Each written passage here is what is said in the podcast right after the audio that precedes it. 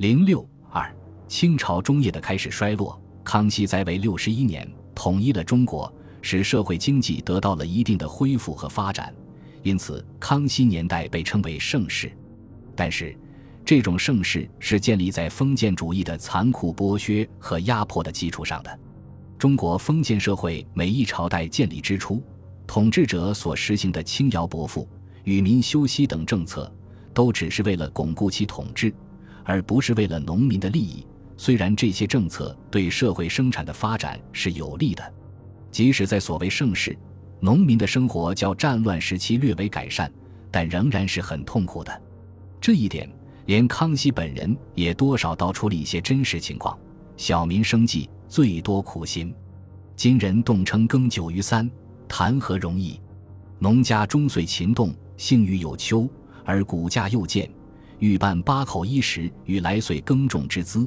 有恐不足，安得宽然有益于？一遇欠岁，不免颠连困苦矣。为父饶业户，沉沉相因，贱买贵卖，每获厚利。康熙晚年，在其统治集团内部产生了很大危机，围绕着皇位的继承问题，他的二十三个儿子，特别是次子、长子、四子、八子之间展开了激烈的争夺。所谓皇太子、次子。党皇长子党、皇四子党、皇八子党彼此勾心斗角，互相倾轧，连年不息。康熙曾不得不公开承认，朝廷内外诸臣及皇亲贵戚各属朋党，把持朝政，自大学士以下，各执掌官员以上，全不克勤乃职，为之三五成群，互相交结，同年门生，相为援引清县，商谋私事，训弊同党。图取货禄，作弊营私。对于其皇子，康熙也亲自下令一并指参。他在给吏部、督察院的上谕中说：“自皇子诸王及内外大臣官员有交相比附、倾轧党员，理应纠举之事，务必大破情面，据实指参。”一七二二年，康熙死去，其第四子胤禛、雍正夺得政权。雍正上台以后。立即把他的皇位争夺者加上种种罪名予以消灭，就是他们的子孙、亲戚以及追随者已通通受到禁锢、充军、革职等各种惩罚。这场残酷的斗争持续了很久。雍正在位十三年死去，由其第四子弘历乾隆继承皇位。乾隆在位六十年，后人把他治理下的年代和康熙年代并称为康乾盛世。某些史学家也称乾隆年代为鼎盛时期。其实，乾隆年代是不能同康熙年代相提并论的，它已是清王朝由盛到衰的转折点。清代前四朝的土地占有关系，大致可以分为两个阶段：从清初到十七世纪八十年代，即康熙的中期，是地主兼并土地趋势暂时缓和的阶段；而到十七世纪八十年代以后，随着全国耕地面积的扩大、农业生产力的提高和商品经济的发展，中国封建社会内部固有的促进土地集中的因素又恢复了作用，从而掀起了新的土地兼并浪潮，使得农民辛勤开垦的土地集中到地主手里，使得中小地主的土地集中到大地主手里。乾隆年间，全国各地占有良田千顷以至万顷的地主比比皆是。清皇族昭敛在《孝亭杂录》里记载：怀柔好事高于万顷，纯皇帝乾隆常驻毕其家，进奉上方水陆珍错至百余品，其他王公进士以及鱼台奴隶皆供食馔，一日之餐费至十余万。最大的官僚往往即是最大的地主。乾隆末年，当了二十年宰相的和珅，竟占有土地八千余顷。其两名家人也各占有土地六百余顷。乾隆死后，和珅被抄家，有人对其家产约略估计，可抵清政府十年的收入。民间谚语说：“和珅跌倒，家庆吃饱；富者田连阡陌，贫者无立锥之地。”贫苦农民用自己的工具长期附着在地主、贵族和皇室的土地上进行艰苦的劳动。而要将收获的百分之五十以上奉献给地主、贵族和皇室，广大农民除受残酷的地租剥削外，还兼受商业资本和高利贷的剥削。此外，农民还要向清政府缴纳各种贡税和从事各种名目的无偿劳役。加以天灾人祸接踵而至，贫苦农民无以为生，只有铤而走险。一七七四年，乾隆三十九年，山东临清州王伦以清水教名义聚众数千人，连线唐邑、阳谷等县，连清朝官吏也不得不承认，山东吏会灾不报，反加征积变，非尽邪教。乾隆在位六十年，当他传位于第十五个儿子于衍。嘉庆的时候，各地的群众起义已经是接连不断了。一七九六年，嘉庆元年，四川、湖北地区爆发了白莲教大起义。这次起义延续近十年之久，有数百万群众参加，波及河南、陕西、甘肃等省，严重的打击了清王朝的统治。一八一三年，嘉庆十八年，北方又爆发了天理教、白莲教的支派的起义。起义首领为河南省滑县的李文成，木匠；和顺天府大兴的林清，药铺学徒。李文成起义军曾攻占华县城，林清则率众二百人潜入北京城内，分别由东西华门攻入皇宫，在隆宗门一带与清军展开了激烈战斗。至今，隆宗门匾额上还保存着起义军当年射中的箭头。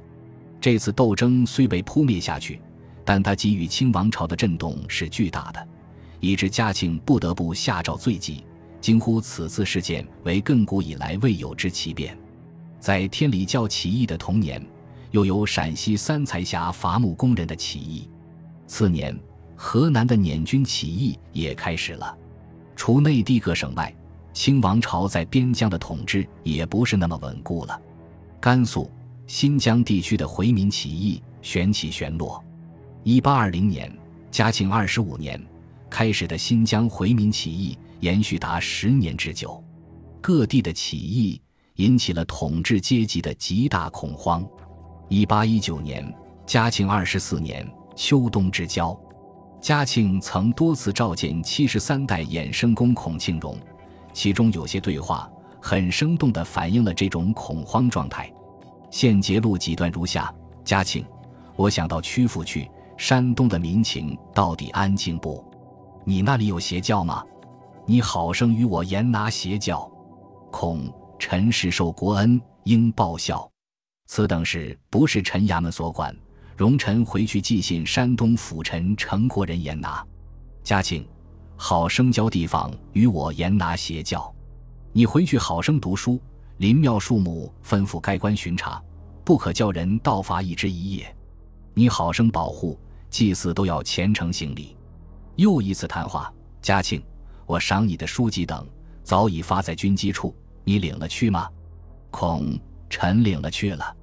嘉庆，曲阜的庙里圣像是牌位，是像，孔是像。嘉庆，庙内有黄伞吗？孔蒙圣祖康熙赐过一把，高宗乾隆赐过一把。嘉庆。我登基已是二十四年，总不能去，是个大缺点。我从前虽然随着高宗去过两回，到底不算。你看河水这样大，山东民情亦不好，一路行宫也都破坏了，到底怎么好？弄得真没法，了不得。从以上的对话可以看出，嘉庆到曲阜去启灵于孔子的心情是很迫切的。可是他在位二十五年，却始终未能去成，所以没去成。原因有两个：一是天灾即大水；二是人祸即农民起义，就是嘉庆所说的邪教。封建皇帝有着无上的尊严，但这时的嘉庆却向下属诉苦，露出了一副可怜相。就在上述对话的第二年，嘉庆二十五年，嘉庆便死去了。继位的皇次子民宁、道光，虽然因镇压起义、守卫宫门有功，曾被嘉庆誉为有胆有识、忠孝兼备，但这时他的日子也是很不好过的。道光年间，土地集中比以前更加严重，大官僚齐善占有土地竟达二百五十六万多亩，比乾隆时和珅的土地还多三倍。由于各地不断发生农民起义，致使财政收入减少。一八三七年，道光十七年，户部说，查明今年欠解银数，除延误悬银未完及躺利等款分别暂缓者外，拖欠有二千九百四十余万之多。拖欠愈多，说明造反者的范围愈来愈广。龚自珍（一七九二年至一八四一年）。这位当过二十年京官、礼部主事的有识之士，已经看出了当时清朝的统治是吕霜之寒于坚冰，未雨之鸟栖于飘摇，必劳之极待于庸居，江尾之华惨于槁木。他甚至预感到人民的反抗运动已经临近，清朝的统治已经到了日薄西山、朝不保夕的地步了。他说：“俄烟既然，灯烛无光，不闻余言。”但闻鼾声，夜之漫漫，何旦不明，则山中之民有大音升起，天地为之钟鼓，神人为之波涛矣。龚自珍是有志于改革的，但是面对着清王朝衰落的总形势，他也不得不发出四海皆秋气，疑是难为春的浩叹。纵观清王朝从一六四四年入关至一八四零年鸦片战争将近二百年的统治。如果说前一百年还能称为盛世的话，而到后一百年的开始，当曹雪芹写《红楼梦》时，就已感到这个盛世是，如今外面的架子虽未渗倒，内囊却已进上来了。又过了七八十年，在龚自珍的笔下，这个盛世就完全成了一个四海皆秋气的衰世，内囊已将兜底翻了出来，屋漏又遭连阴雨。清朝统治阶级除面临着严重的内乱之外，还遇到了空前的外患。本集播放完毕，感谢您的收听，喜欢请订阅加关注，主页有更多精彩内容。